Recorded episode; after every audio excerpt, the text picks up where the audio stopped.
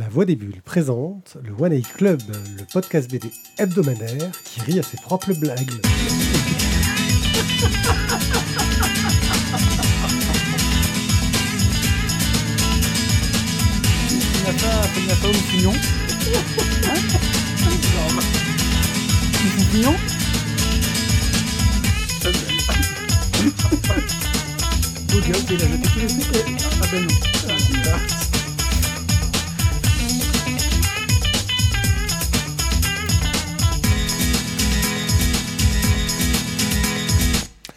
Coucou les gens, mais oui, quand on essaye de bien s'appliquer dans la prononciation, en général, c'est là qu'on foire. Ouais, mais Quand écoute, de franchement, ça- t'as fait une bonne blague et on a tous ri à ta ouais, propre ouais, blague. je vois ça, Moi, c'est- je- blague. Voilà.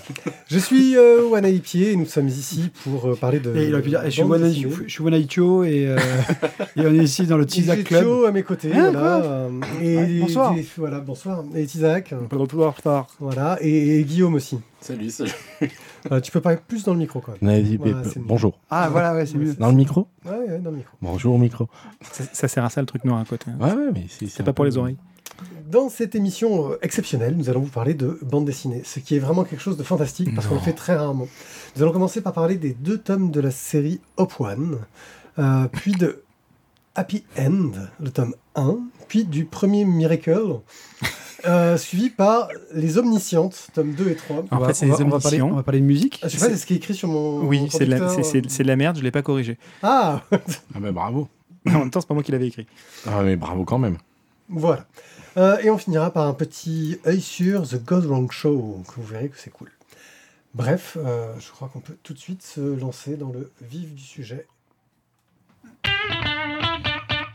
À l'arrache. Alors, Antoine, euh, oui, je le précise tout de suite, euh, pour les trois émissions à venir, euh, je n'ai pu quasiment rien préparer d'un point de vue chronique, donc ça va être difficile pour moi. Du point de, d'un point de vue technique, j'ai envie de te dire, déjà, si tu arrives à utiliser Steam Deck, Stream Deck correctement, ça serait pas mal. Ah, d'un point de vue technique, ça va, j'ai bien géré les choses.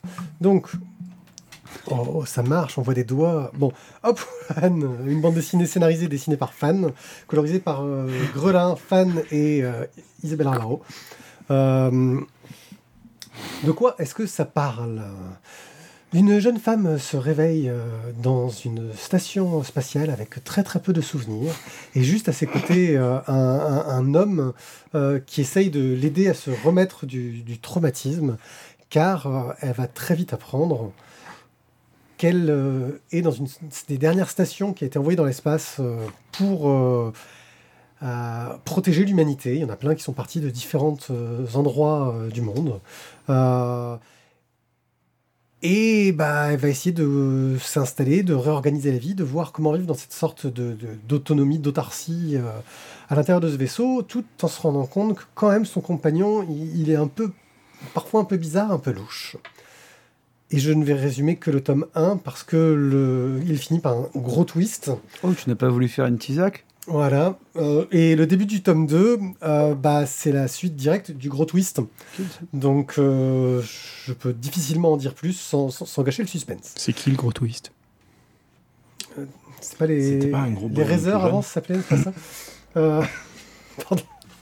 Euh, Fan est un auteur moi que, que j'aime bien, que j'ai pas mal suivi parce que euh, il a commencé, euh, il travaillait sur euh, euh, Joe Bartim. Il avait repris le dessin de Bar de, de Bartou, Bar de Bar, Bardeux. voilà, sur Joe Bartim. Et je l'aimais beaucoup à une époque dans un magazine qui s'appelait Gotham, comme magazine, qui passait pas mal de trucs indés anglais. Et lui dessinait une série qui s'appelait Tony Head, qui était une histoire d'un gros bourrin qui fracassait tous les gens. C'était complètement débile et voilà. Et là, il se lance dans quelque chose d'un petit peu plus euh, recherché, subtil, Euh, un diptyque euh, qui est plutôt bien construit, avec des dessins. Sur le tome 1, je trouve que c'est un peu léger. C'est pas lui qui dessine sur le tome 2, si je me souviens bien. Euh, mais oui, c'est pas le même dessinateur sur le tome 2. Euh, c'est Grelin sur le tome 2, c'est ça. Ouais. Ouais. Bref, euh, sur le tome 2, Grelin est un peu plus euh, efficace, avec un, trait un peu moins, euh, plus précis, on va dire. Mais quoi qu'il arrive, les ambiances sont plutôt bien respectées et ça marche bien. C'est plus au niveau intrigue où j'ai eu un peu du mal parce que j'ai compris tout de suite. Enfin, très vite. J'ai très très vite compris. Et, et quand tu une BD à twist, bah, quand tu comprends tout de suite euh, le, truc, et que plus tu avances dans le récit, plus tu te rends compte que, ah, zut, ils, ils, ils vont pas aller contre ce à quoi je m'attends, parce que ça arrive, parfois tu dis non mais je pense savoir trouver, et les mecs, euh, Ah, en fait non, c'était une sorte de fausse piste. Là, voilà, ça m'a pas mal déçu, parce que je, pense que ça a beaucoup de potentiel, que ça peut être très sympathique, euh, d'autant plus que euh, dès le tome, euh, encore plus sur le tome 2, euh, qui semble raconter au début euh, une autre histoire, mais on fait le rapprochement entre les deux en deux secondes, quoi. Pas de geste obscène. et, et on comprend tout de suite euh, où le, le scénariste va en venir. Donc j'ai trouvé ça sympathique, mais un peu décevant parce que bah j'ai pas eu cet effet de surprise que je pense d'autres personnes autour de cette table ont eu. Thio? Ouais, mais en fait, je pense que tu devrais pas juger la chose en disant je trouve ça décevant parce que moi je n'ai pas été surpris. bah, euh, Oui, je suis décevant parce que tu attends Non, une surprise et tu l'as pas, donc Tu, ne- tu décevant. ne peux pas dire que tu es décevant, Pierre. J'ai trouvé ça Non, décevant. je peux pas dire ça. Enfin, franchement, c'est trop traversé, je pense. Mais, euh, mais après, voilà, t'es le mec qui, de toute façon, dès qu'il a vu. un- Enfin, quand tu regardes les trois minutes du film, à chaque fois, tu me dis, ah, mais c'est bon, j'ai compris. Et Ouais, moi, ce qui m'en gêne, c'est qu'il dit ça à la fin du film. Non, mais il le dit. au Moi, j'aimerais bien qu'il le dise au bout de 3 minutes. Mais il le dit au bout de trois minutes aussi. Non, mais c'est pour ça, c'est qu'il le fait à chaque fois. Donc, c'est certain que lui, en fait, tu ne peux pas. Tu vois, Non, c'est- j'ai plus le droit de parler quand je regarde des films. mais en fait, il, voilà, il est jamais surpris. Tu vois, c'est c'est une sorte de Si, si, capacité. il y en a qui arrivent à m'avoir. C'est son super pouvoir. C'est son super pouvoir. Jamais surpris. Par C'est exemple, vraiment un super euh, pouvoir de merde, ça. hein. je m'attendais pas du tout qu'à la fin de Pour Halloween, franchement, c'est nul. Bouh Je Ouais, m'attendais non, pas du tout sais. qu'à la fin de Sixième Sens, on a... Euh, ou que... Non, il y en a qui, qui, qui arrivent à m'avoir. Non. Là, ça manque de... Oui, il y en a plein qui arrivent à m'avoir. Là, ça n'a pas marché. Je, je suis désolé. Mais on ne dit pas que ça manque, parce que moi, ça a fonctionné. Oui, non, mais quand je dis c'est une déception, c'est mon avis à moi. J'ai été déçu. Je m'attendais à une surprise, je l'ai non, pas mais eu. bon. Pour Ah. moi, c'est une déception. ce Moi, ça a très bien fonctionné parce qu'en Ouais. plus, il y a eu quand même un gros décalage entre le tome 1 et le tome 2 pour moi dans la lecture. Donc, franchement, quand j'ai ouvert le tome 2, je me suis dit, mais De quoi ça parle? Merde J'avais Eh, pas ça en On mémoire. était pas là-dessus, non? Voilà. C'est que j'ai dit, mais j'avais pas ça en mémoire. Voilà. Et là, tu te dis, ah, mais merde, il y a un truc. Et là, et là je trouve ça super bien. Ouais. Donc, je me suis bien régalé. Après, c'est vrai que sur le dessin, euh, il n'est pas exceptionnel. Euh, mais je trouve que dans le tome 2, c'est déjà un peu plus sympa. Oui, oui, il y a... Dans le tome 2, c'est un peu plus sympa au niveau du dessin.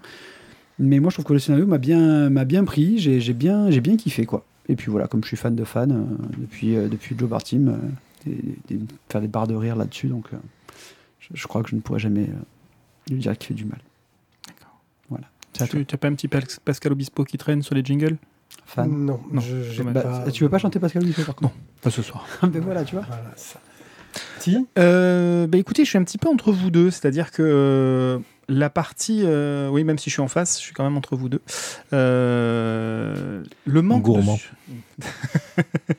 le manque de surprise m'a déçu, mais pas bien longtemps, en fait. Je me suis dit, bon, bah, c'est pas très grave, euh, j'ai fait un peu comme Pierrick, j'ai un peu vu débarquer le truc à un moment donné, et dès qu'on ouvre le tome 2, je fais Ah, c'était ça.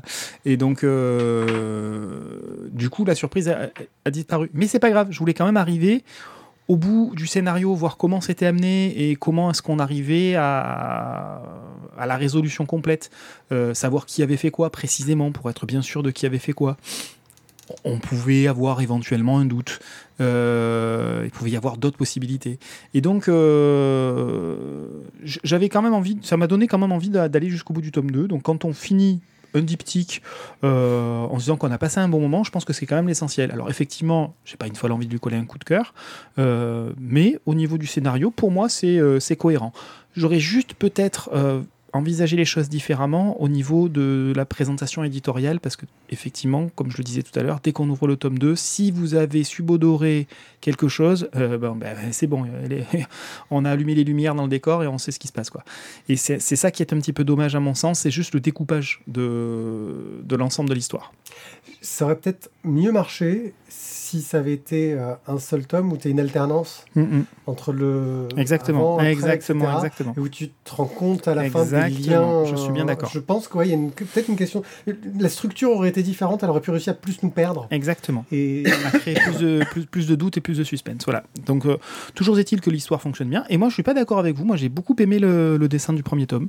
Donc, euh, je pense que c'est vraiment une affaire de goût. mais c'est toujours une affaire de goût. Non, parfois, c'est objectivement nul. hein. Donc euh, voilà, c'est Hop One par Fan euh, Grelin chez Comics Bureau, donc euh, Glénat, au prix de je ne l'ai plus sous les yeux. Mais si, moi je peux vous le dire parce que je l'ai sous les yeux, c'est euh, pour la modique somme de 15,50€ le tome. Et Nous allons pouvoir passer à autre chose. On aime bien les histoires de fin du monde dans, dans cet épisode, j'ai l'impression d'avoir un truc. On passe sur Happy End.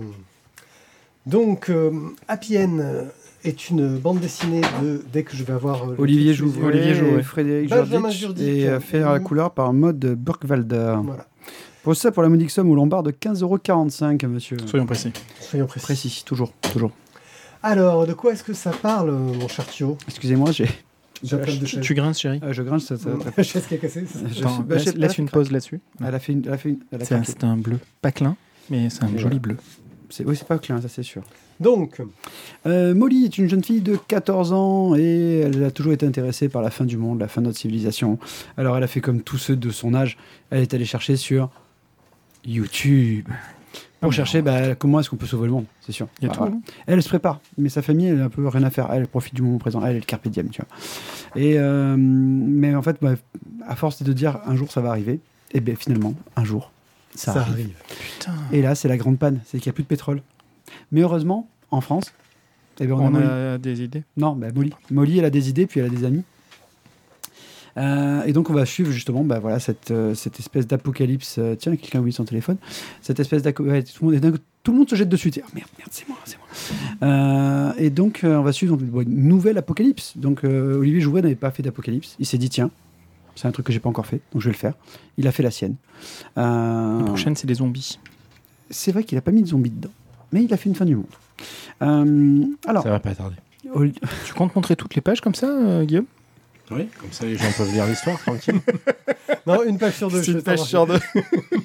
Ah bah ça va, vous avez bouché les trous tout seul là, non C'est bon? Donc, euh, Alors, Olivier Jouvet donc, a choisi de nous faire un, un- un- un plateau de, de, de beaucoup de personnages. Oui. Non, là, c'est. Alors, on a presque une, une quinzaine de personnages euh, qui vont nous permettre justement d'expliquer un petit peu toutes les façons de vivre la fin du monde. Alors, c'est intéressant parce que du coup, il y a plein de personnages et chacun a un caractère différent, va le vivre différemment, des réactions différentes. J'ai sauté plein de trucs. C'est intéressant, c'est vrai, mais, euh, mais justement, le problème c'est que d'avoir fait autant de personnages, ben, c'est un petit peu, un, un- un- un- je trouve, un, pas un petit d'ailleurs, je trouve que c'est un gros frein quand même pour, pour la narration. Ce qui fait qu'elle est très, euh, très chaotique. Et ce qui ne facilite pas la lecture. Tiens, j'avais pas enlevé la veille. Euh, alors, le dessin de Benjamin euh, Jurdic, euh, dans un style. Dans un style. Ce style. un je suis style. contagieux, c'est ça C'est une c'est forme d'épidémie. qu'est-ce des problèmes. ce soir Je sais pas, mais on a bu. hein. Rien en plus. Franco-belge, ouais. C'est triste. Un franco-belge que je trouvais super agréable. Euh, c'est, il nous fait passer vraiment, je trouve, un, un moment qui est cool. Ça facilite quelque part la lecture, mais là encore une fois, je vais revenir sur la multitude de personnages qui fait que le gars, il s'est retrouvé quand même un peu très embêté à essayer de rentrer tout ça dans les cases. Ouais. Et, et c'est le gros souci que j'ai eu moi avec ce, ce- ce- ce bouquin. Je trouve que l'idée était pas mal. C'est, intéressant. En plus, il y a quand même un côté un peu burlesque, clownesque des personnages qui font que les, les dialogues sont sympas. Mais il y a trop de personnages. Il y a trop de monde en fait dans, le- dans l'entourage de Molly. Et ce qui fait que bah, c'est indigeste quoi. J'ai une théorie pour ça. Alors du coup, moi j'ai trouvé que voilà, c'était vraiment une BD qui était intéressante. Euh, je pense que j'achèterai la suivante. hein. Théorie. Euh, mais théorie. mais j'espère que comme dans toutes les séries de fin du monde, à un moment donné, Et les zombies? on va pleurer des personnages. Lucille, fais ton office. C'est, je pense que dès que tu as dit j'ai une théorie, tu vois, c'est comme je dis, euh, j'ai le début, je pense qu'on on se rejoint. Guillaume, qu'as-tu Donc pensé de, la, théorie, c'est que justement, euh, comment faire des morts en pleine fin du monde si t'as pas une multitude de personnages? Donc euh, voilà. Mais, Mais c'est pour ça, j'attends, j'attends ça. Alors, euh, euh, plaisanterie, plaisanterie mise à part, écoute, euh, bah, je l'ai lu, euh, je l'ai lu avec plaisir en fait. Je, je m'attendais pas du tout à ça. J'ai, moi, j'ai plutôt passé un bon moment. Je trouve que globalement, oui, effectivement, euh, l'histoire peut être un peu chaotique, mais en même temps, c'est la fin du monde, donc c'est normal que ce soit le chaos et qu'on soit paumé. Euh, C'est pas faux. J'ai pas pensé. Tu, tu vois, euh, le, le petit twist, enfin le petit twist, la petite pirouette scénaristique qui consiste à séparer le groupe en deux pour finalement donner un peu plus de- d'importance à chaque personnage plus facilement. c'est pas mal aussi. En plus, ça mène une petite tension. Est-ce qu'ils vont réussir à vraiment se retrouver? Et puis ils n'ont pas fait des groupes de Même 1 si, euh, vu, vu le titre, on se doute bien que oui. Mais euh, non, enfin, je, je trouvais ça pas si mal finalement. Euh, après, euh, après, voilà, c'est c'est pas euh, quoi. Non, ça marche pas? Si, on, est- ça non, on était, on était bien quand même. Je gère la technique euh, en parallèle. D'accord. euh, et du coup, euh, du coup, enfin, le, le seul éventuel reproche que je pourrais lui faire, c'est que il y a, il y a, il y a beaucoup d'ingrédients qu'on connaît déjà, il y a beaucoup de façons de faire qu'on connaît déjà. En fait, il réinvente rien du tout. Par contre, euh, pour moi, euh, voilà, les, ce qu'il fait, il le fait bien. Enfin, ce qu'ils font, pardon, il est pas tout seul, ils le font bien et ça fonctionne plutôt bien. Ouais, moi je, je, je, je sais pas trop à quoi m'attendre en fait. Euh, J'ai un peu la sensation que c'est entre le cul entre plusieurs chaises. Euh, Entre, je- entre deux, déjà, c'est pas mal. Ouais, c'est d'un côté tu tu attends une fin du monde, puis euh, c'est assez catastrophique. Il y, y a un petit peu de violence quand même qui apparaît dans tout ça. Et euh, pour autant, euh, on essaye de mettre beaucoup de personnages un petit peu truculents ou, euh, des espèces de petites blagues, machin. Donc je, je sais pas trop vers quoi c'est censé aller. Le titre c'est Happy End, donc est-ce qu'ils essayent de faire un truc rigolo, comique, machin, mignonné, ou bien est-ce que on va assister à un déferlement de bourrinage, etc. Je, je sais pas trop. Après, il y a une il y a note quand même- d'attention à la postface. Hein. Y a, Ah, je rappelle y a- je l'ai pas lu la postface, j'avoue, mais il y, a, y quand même un truc à noter dans cette histoire, c'est qu'une fois de plus, c'est les geeks qui vont sauver le monde. Oui. Ah bah oui.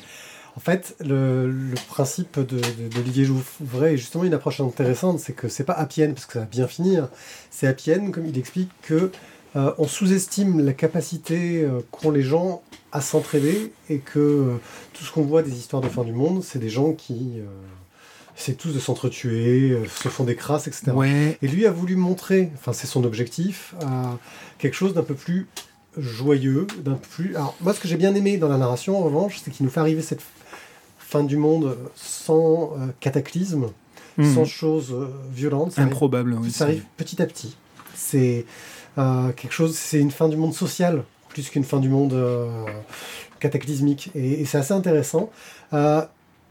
Voilà, effectivement, il y a des soucis de, de rythme qui viennent là-dessus, mais c'est cette idée de vouloir montrer des.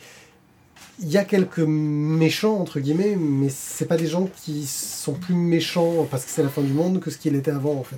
Oui, Et, c'est un peu l'idée, c'est- ouais. comme ça que c'est présenté, c'est de dire que oui, bah, globalement, il y a aussi plein de gens qui vont s'entraider, et c'est quelque chose qu'effectivement, dans les histoires de, de fin du monde, on voit assez peu, et j'ai trouvé l'approche intéressante. Mais ça a les défauts, on va dire, de ses qualités, c'est que oui, il y a beaucoup de personnages, il y a un rythme euh, qui est un peu light, les enjeux sont pas très très euh, Ça, grands. ça manque Euh, cruellement d'enjeux, mis à part la survie générale, bien sûr. Mais euh, voilà. Moi, j'ai pas trouvé ça dingue, dingue. hein. Enfin, très honnêtement, j'ai pas passé un mauvais moment, hein, mais voilà. Où est-ce que ça veut aller Je sais pas trop. C'est- moi, c'est le seul truc qui, qui m'embête. C'est que pour un tome de mise en place, on a mis en place quelque chose de bateau et pas quelque chose qui pose une problématique euh, particulière. Voilà. Donc euh, Happy End, le tome 1 par Olivier Jouvre au scénario, Benjamin Jurdi au dessin, Maud Burschwalder à la couleur, c'est au Lombard pour 15,45€. Et 15,45€, c'est tellement pas grand chose que vous pourriez nous les donner. Non, en fait, aujourd'hui, ne nous donnez rien, vous voyez, parce que là, vous le voyez pas en fait à l'antenne, mais on a des nouveaux pieds de micro, Ouais. On a un- des nouveaux casques, et, Ouais. tout, et tout ça, c'est grâce à vous. Ouais. Parce que vous, vous nous avez toujours aidés, vous avez toujours été présents, et en fait, euh, aujourd'hui, on va pas vous demander d'argent. Juste dans cette émission, hein, juste dans- que pour celle-là, parce qu'après, dès la prochaine, on, on vous demande de raquer. Mais, euh, mais voilà, celle-là, c'était merci à vous et merci pour tout ce que vous avez remercie Chevaux, Noirlove, Todd, Stéphane, Koval, Boob et l'archiviste. fait. Et, et oui, c'est vrai. Qu'on remercie pour une des dernières fois, l'archiviste. Ah, parce qu'il il, décède dès la prochaine émission ou- Bon, une, Non, fois ouais. une fois qu'il vient bosser pour nous, on le remercie plus. Ah, c'est comme ça. Ok, d'accord, on, C'est peut, comme on peut le voir comme ça. Bon, par contre, euh, Guillaume peut vous remercier. Ah, merci. Pourquoi T'as- t'as- t'as- t'as pas des Parce que bouts de tu n'as plus. J'allais dire, tu as plus la barbe blanche. Si, tu as toujours la barbe blanche, si, mais. c'est euh, j'ai la barbe blanche, mais j'ai plus- les, plus miettes du, micro. C'est-à-dire que voilà, maintenant il n'y a plus de doute, c'est des, c'est des pellicules. Bon, il est temps qu'on. Après, après cette petite pause euh, euh, commerciale, il est temps qu'on passe enfin à des choses intéressantes. Intéressante. Et là, j'étais sûr que Mathieu allait commencer. Euh, Le premier miracle, une bande dessinée scénarisée par Didier Convar avec Olivier Brazao au dessin et Elvire de Coq à la couleur, c'est chez Glénat pour 15,50€. Mon cher Tizak, tu as demandé ce service de presse. Dis-nous un peu de quoi ça parle et comment tu vas nous le vendre. Et voilà, moi j'adore parce que tout de suite, vous avez senti comment est-ce qu'il s'est dédouané de cette demande. Moi j'adore. Donc on, on est dans un- une adaptation du roman de Gilles Le Gardinier. Et donc on va être euh, auprès de services secrets brit- britanniques qui enquêtent sur des disparitions en cascade. Ok. Et euh, donc ce sont des, des reliques religieuses qui sont euh, petit à petit euh, volées, qui disparaissent. La profanation des lieux qu'abritent ces objets s'est accélérée depuis quelques mois, mais l'enquête des services secrets patine. Et le décès du professeur Whelan, Oh non qui mettait ses connaissances au service de la noble cause, oblige la séduisante enquêtrice, prénommée Karen, Ah, Britta Monks. Euh, pardon. Karen Holt, à recruter de manière assez cavalière, pour ne pas dire virulente, Ben Hornwood. Benjamin ou Benji Non, pour les non, non. L'ancien élève du professeur Whelan est un éminent docteur en histoire des sciences occultes. Il est le mieux placé pour aider l'équipe des enquêteurs du MI6 à résoudre ce mystérieux, ces mystérieux vols commis à travers le monde dans des lieux bien connus, historiques et sacrés. Mais qui donc se cache derrière ces méfaits? Qui sont les membres de cette organisation secrète dont on ne connaît pas encore les motivations, ni même les ramifications? C'est le chiffre. Non, donc, ça, nos deux comparses tête de cochon là-bas, bien sûr, vous ont montré que nous étions dans un Da Vinci Code. Euh, mais en l'occurrence, non, c'est une adaptation d'un autre roman. Que le Da Vinci Code. Et il n'y a pas de procès en cours pour plagiat. Non, parce que l'idée avait déjà été faite avant le Da Vinci Code Voilà. aussi. Donc, on est sur l'adaptation d'un roman en bande dessinée. C'est jamais simple à réaliser. Euh, retranscrire l'atmosphère des lieux, des relations entre les différents protagonistes de l'histoire n'est jamais chose aisée. C'est pourtant ce que les auteurs, donc euh, Convar et Brazao, euh, un au scénario, l'autre au dessin, vont, euh, vont tenter avec euh, plus ou moins de réussite en fonction des moments. Donc, euh, ainsi, pourquoi diable l'enquêtrice Karen Holt utilise-t-elle une arme de poing pour euh, menacer euh, Bern Hornwood pour l'accompagner dans cette enquête? Benjamin. Euh, Benjamin, pardon. Oui, Ben, on s'en fout. Non, mais Benji. C'est son ex qui l'appelle comme ça. D'accord, merci. Moi, je l'ai lu il y a- longtemps. hein. Vous, je sais que vous avez, vous l'avez lu, relu et relu Oui, récemment. Il fallait- Euh, était tellement bien qu'on a, on voulu voir tous les indices. Je me doute. Euh, donc ça fait partie des choses un petit peu bizarres. Donc malgré cette, situation un petit peu étrange, euh, les deux personnages se retrouvent rapidement des affinités et ils vont avoir euh, ce lien fort qui va leur permettre d'avancer plus rapidement, plus efficacement dans, l'enquête, même si bien sûr ils auront des épreuves à affronter et qui viendront perturber la progression de cette même enquête. Malheureusement, le récit est un petit peu décousu. On a quand même l'impression que les auteurs se sentent un peu prisonniers d'un scénario qui manque de rythme. Euh, ce premier tome a le mérite de planter le décor, d'avoir quand même un petit peu certaines scènes d'action. Euh, il dévoile des aspects un petit peu ténus de la personnalité de chaque protagoniste, ainsi que des pans de leur vie sentimentale, qui permet justement de créer du lien entre les deux personnages principaux. Mais on ne sait pas trop pourquoi c'est positionné de cette façon-là. Donc c'est à espérer que le deuxième volume de ce diptyque, et oui, il n'y a que deux tomes, euh, apportera des réponses aux très nombreuses questions qui sont restées en Tu nous fais pas ça. suspens. je me demande même si je vais pas me le faire offrir par vous-même. Et euh, donc du côté du dessin, là par contre, on apprécie euh, le trait d'Olivier Brazao, euh, qui donne vie à un scénario un petit peu alambiqué, mais à mon sens uniquement sur les décors. Les lieux sont très facilement identifiables grâce à la qualité des détails qui sont apportés, mais les personnages, eux, restent un petit peu plantés, un petit peu figés, à l'image de la narration. Dommage, car il y avait sans doute du plaisir à prendre pour les amateurs du Da Vinci Code et de ses très trop nombreux congénères. Mon cher Mathieu, qu'as-tu pensé de la façon dont les personnages communiquaient entre eux? Cela t'a-t-il paru naturel? Et crois-tu que cela a fait de Didier Convar un grand dialoguiste? Ah ah! Mets tes mains en l'air, je te menace C'est pas ça Comédie Ou- française. Comédie française. Estampillé. Ah non, mais Moi, non, je suis pas d'accord.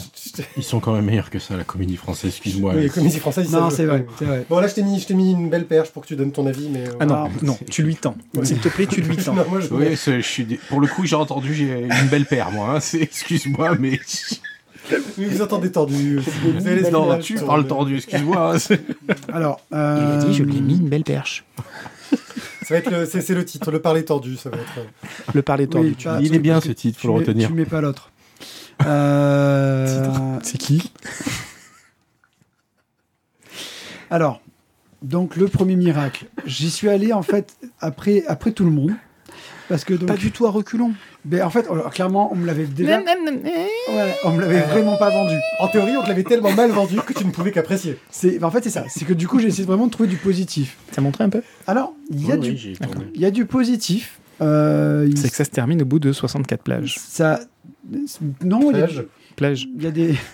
Non, il y a des trucs qui sont quand même pas mal. L'enquête en elle-même, je pense que dans le roman, Hmm. elle est vraiment intéressante. Hmm. C'est, après, c'est le style du Da Vinci Code, ok.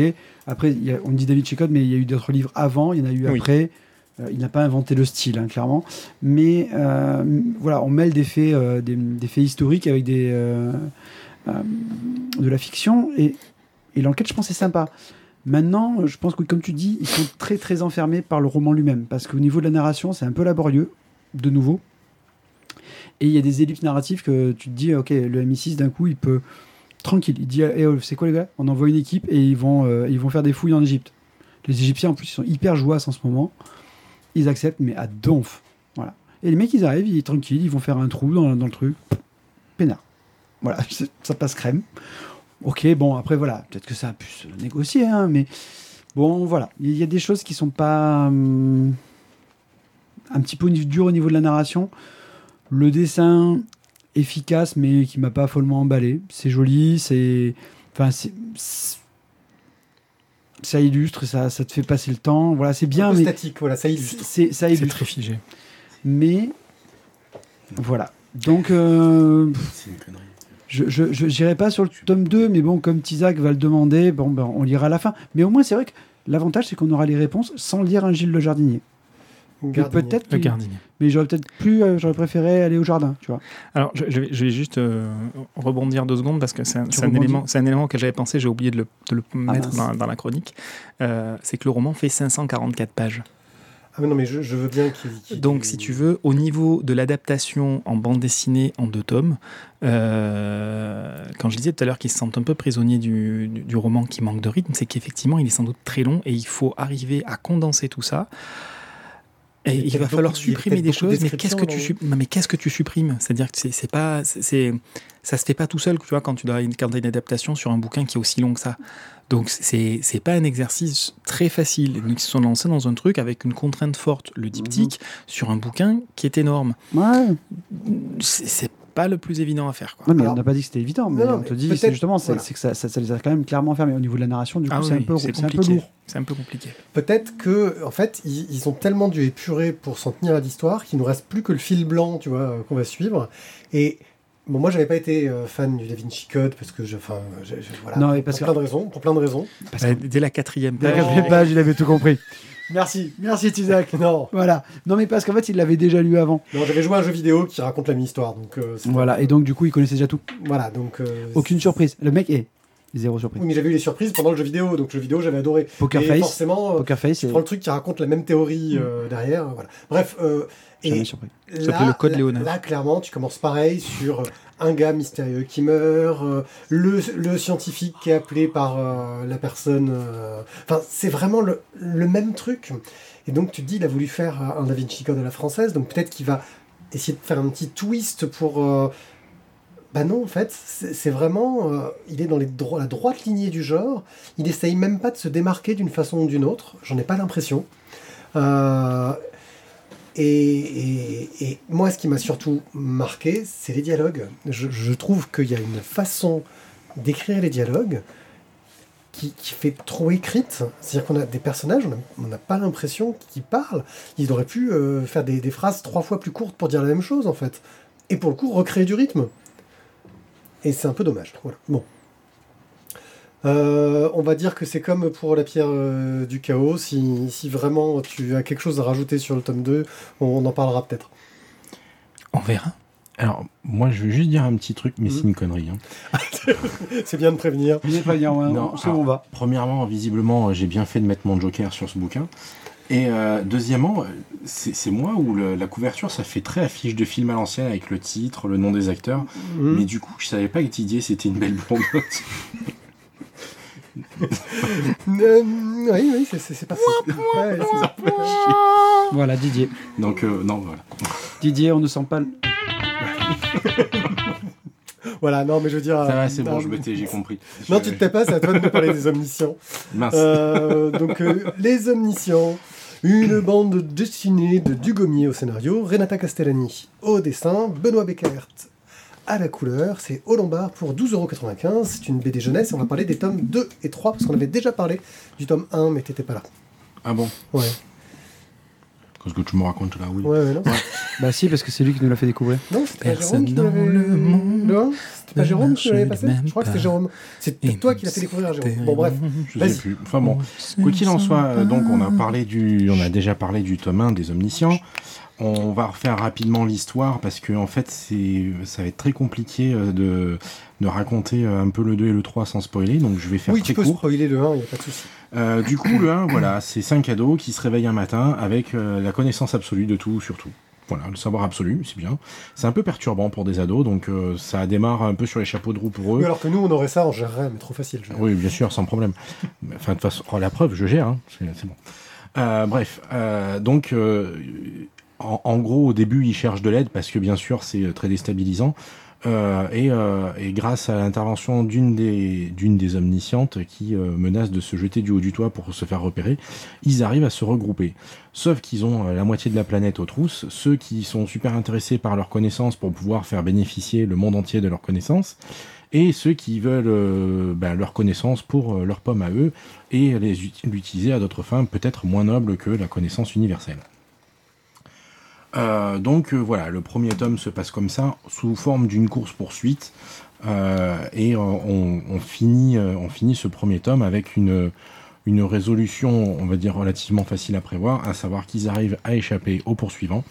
Et on commence le deuxième tome, voilà, avec les cinq omniscients qui sont dans une retraite au fin fond de la nature pour ben, profiter d'un repos bien mérité suite au stress de la poursuite.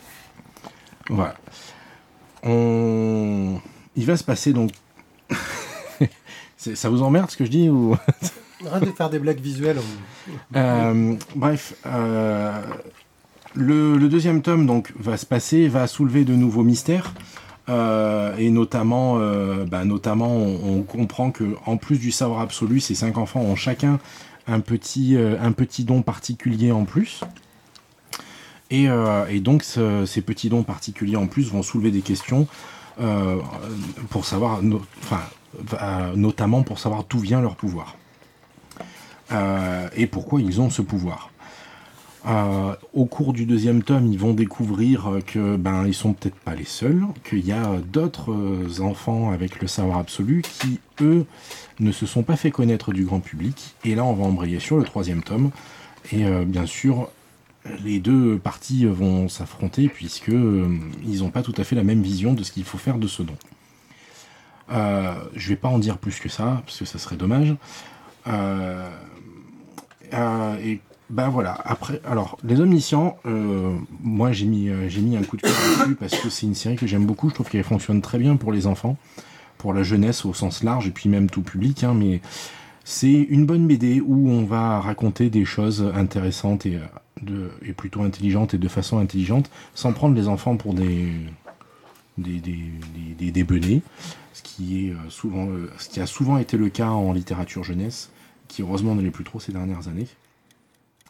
Et, euh, et donc, enfin voilà, je trouve que ça, je trouve que globalement là, le premier cycle fonctionne bien, à part euh, comme on disait euh, hors, euh, hors émission, peut-être sur le tome 2 qui euh, qui, manque un, qui, qui, manque un peu de rythme en fait. Euh, limite, ça aurait mérité euh, un seul bouquin, peut-être un tout petit peu plus court, euh, pour faire un premier cycle un tout petit peu mieux rythmé, parce que sur, il patauge un petit peu sur le deuxième tome. Voilà. Allez, notre, no- nos spécialistes des bandes dessinées enfants, il n'y a, que toi qui l'as lu, euh, Ah, mais pourquoi spécialiste euh Je sais pas, parce que t'en dis Parce plein. que tu as des enfants. Ah Ouais, mais j'en ai, j'en ai 28 dans la classe, mais enfin, c'est pas pourtant que c'est les miens, quoi. Il fallait que je, je trouve un argument pour dire que t'étais quelqu'un de génial pour parler de ça. Alors, je vais faire. mais Je, je, je prépare, attends. Avec Miguel. Euh, non, je suis entièrement Alors moi, c'est Guillaume. Mais Mais voilà, Topalaki Guillaume, c'est c'est pareil. Non, je, je suis entièrement d'accord avec toi. Le, le tome 2 manque un peu de rythme, mais, euh, mais je trouve que l'histoire est très sympa. Vraiment, pour la, comme tu dis, pour la BD jeunesse, ça passe nickel. Euh, et ça prend pas les gamins pour des cons. Il n'y a pas de. Il a pas de violence gratuite. Euh, bah, c'est des gamins, donc en fait, on, ils vont, on va pas en faire non plus des, euh, des sortes de Mad Max euh, qui, vont pouvoir euh, taper tout le monde. Non, en fait, ils ont des pouvoirs, mais ils ne veulent pas faire de mal, quoi. Et ils essayent toujours de limiter au maximum l'effet sur tout le monde. Euh, la mise en place des. euh, alors, ils s'appellent pas les omniscients, du coup, les autres les iconoclastes. les iconoclastes. Euh, la mise en place du deuxième groupe est, intéressante parce qu'en fait, on, s'aperçoit que derrière, il y a quand même euh, il y a une autre intrigue qui se, monte pour, justement amener le deuxième cycle. Et euh, non, vraiment, je trouve que les trois, les trois BD se lisent bien. Il y a juste le tome 2 qui, qui est peut-être un peu, un peu moins bien en, rythme.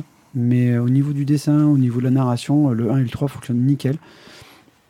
Le 2 moi, m'a permis peut-être de me remettre un peu dans le bain, même si je l'ai trouvé long. Et après, vraiment, tu as la dynamique du 3 qui te, qui te porte et, euh, et tu lis ça vraiment d'une traite. quoi. Donc, euh, moi, je, je, moi, je serais, moi, je validerais ton coup de cœur. Comme dirait Evelyne, euh, quelle tranche d'âge Oh, ça va de.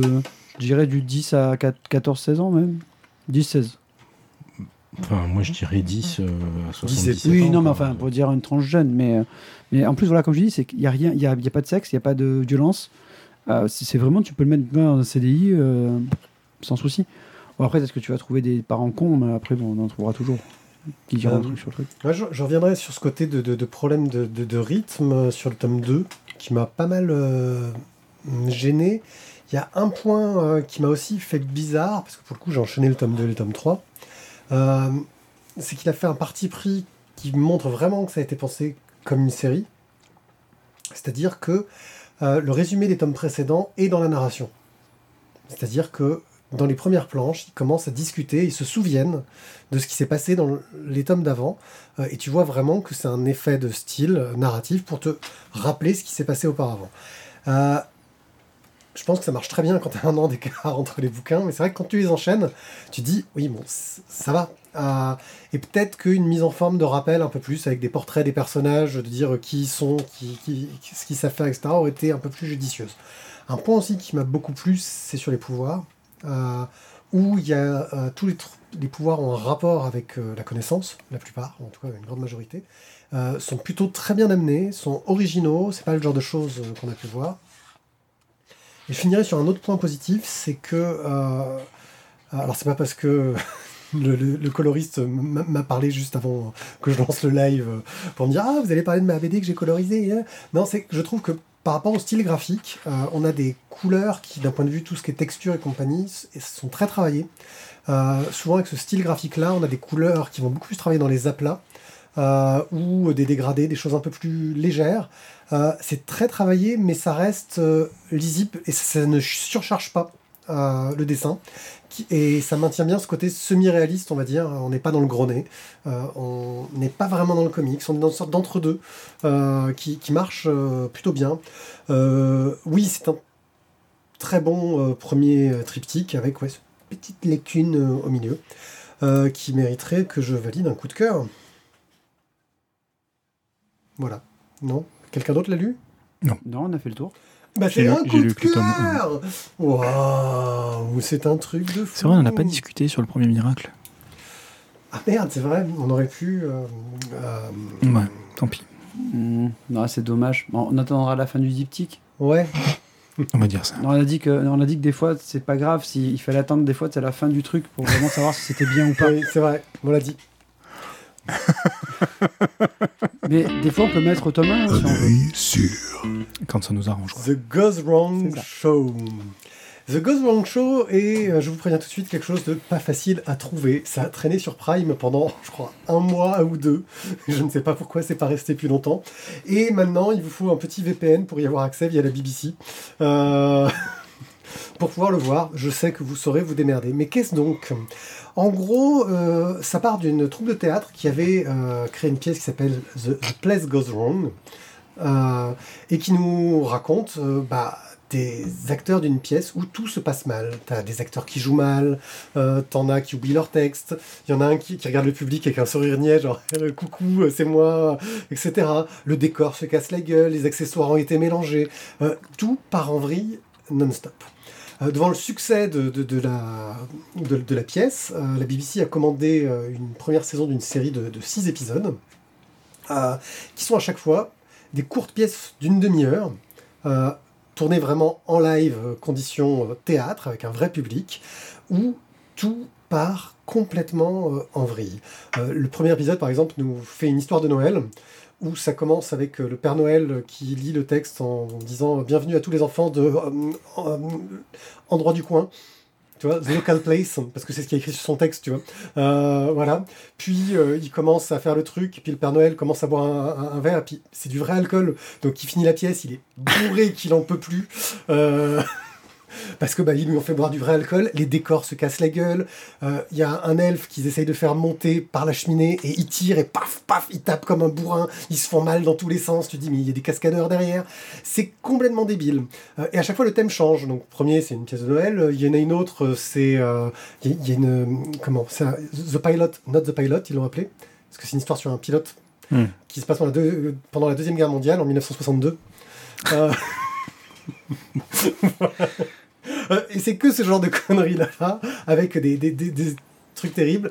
Ils ont fait, il y a des jeux de mise en scène qui sont fantastiques. Il y a un truc qui te raconte une, euh, c'est un- une pièce ju- judiciaire, donc c'est Ah oui. tribunal, etc. Et En gros, miniature. non, euh, oui. il y a- Le décor il y a- est plus petit. Il y a un des décors qui est plus petit parce qu'ils ont utilisé les, les- les mesures euh, européennes euh, pour faire euh, les mesures du tribunal. Donc ils, ils se baladent, ils sont tous euh, coincés dedans ce qu'ils n'en peuvent plus. Euh, mais il y a aussi une trouvaille pour euh, quand ils font les flashbacks pour montrer ce qui s'est passé. T'as euh, deux bouts de décor qui se rejoignent, sauf qu'au bout d'un moment, ils les mélangent.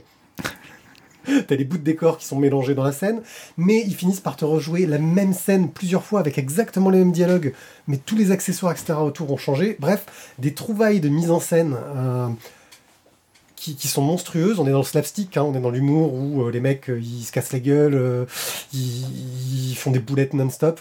Mais ça faisait longtemps que je ne m'étais pas vraiment limite pissé dessus de rire, euh, à, à rire à gorge déployée en regardant un truc. Euh, et pourtant, je n'ai trouvé qu'une version anglaise sous-titrée en anglais, donc je passe à côté de certaines blagues, je pense. Mm, mm, mm, Et euh, Mais t'avais pas compris la fin avant le début? Ouais. Mouah, mouah, mouah, mouah. Enfin voilà, c'est, il me reste quelques épisodes à voir, mais si vous avez l'occasion de, de jeter un œil dessus, euh, pour vous faire une idée, ils avaient fait une pour euh, le Red Nose, c'est un, événement caritatif Mm. euh, en Angleterre. Ils avaient fait une version très courte, un truc qui dure euh, 5-10 minutes, d'un petit bout de, de pièce. C'est, un comment C'est un murder, tu sais, il y a quelqu'un qui est mort et donc ils vont interroger tous les voilà. Euh, ça vous met bien dans, le tr- dans, dans, dans l'ambiance, ça vous montre bien Ça ce que ça partie de ceux que j'ai regardés. Voilà, tu, tu le vois sur YouTube et c'est Mm. la, la bonne femme quand il essaie de la sortir par la fenêtre. mais, mais, mais comment elle survit? Il la démonte. Il y en a un qui le tient par le bras, l'autre qui tient, l'autre qui tient par la jambe. Il, il pousse pour remettre la jupe pour pas qu'on voit les culottes. C'est il ça. tire comme des bourrins parce qu'ils n'arrivent pas à la passer par la fenêtre. C'est voilà un petit bijou euh, d'humour et c'est tout ce que j'avais. Avec l'acteur qui regarde le public, il fait. Euh, Et dans le Red Nose aussi, juste quand même, c'est un truc, c'est une sorte d'institution en Angleterre. Il y a eu aussi euh, Coldplay qui a fait, euh, la- Oui. qui a monté la comédie musicale de Game of Thrones euh, avec les acteurs et tout. Donc ils ont fait, c'est un petit film, je crois qu'il dure un, un quart d'heure. Mais franchement, voilà, faut chercher-le sur YouTube, c'est facile à trouver, Rastafarian Targaryen. très très drôle. Non, je veux dire, c'est un des morceaux. Rastafarian Targaryen. Voilà. C'est un petit. Coldplay a voulu faire la comédie musicale, et voilà. Puis vous verrez si ça se fait ou pas. Il y a beaucoup d'acteurs qui participent en plus, c'est très drôle. Donc voilà, je... on a fini. Euh, sur ça, ben voilà, c'était. Une touche d'humour, euh, Voilà. du sourire, de la gaieté, de la bonne humeur. Plein de bonnes choses, euh, voilà. Euh, Ça fait du bien aussi, quoi. Ouais, on, on est cool, on est bien là tous ensemble. Merci de, de nous avoir suivis, d'avoir écouté cette émission. On se retrouve très bientôt pour une prochaine émission. On a vraiment réussi à tenir pour le moment un rythme hebdomadaire intense. Ouais, sauf que bon, là, la prochaine émission, euh, va y avoir des défections. Euh, non, non, la prochaine émission, on sera tous là. Je serai là. Et la Euh, prochaine, le prochain enregistrement, il Voilà. Non, non, mais, euh, mais le prochain enregistrement, Il sera là. je, je serai là aussi. sera là par la pensée. euh, et par Ah, les tu seras boutons. quand même là. Et Je par les boutons. Et par les boutons. Ouais, ouais, Ouais. ouais, ouais, on a prévu des trucs. On a prévu Ouais. des trucs, il va y avoir des surprises. Des surprises. Hmm. Il y a un téléphone qui a failli se manger la gueule. Mais bah, surprise. Voilà. Oh, euh, c'est ça. de mon téléphone The podcast goes wrong.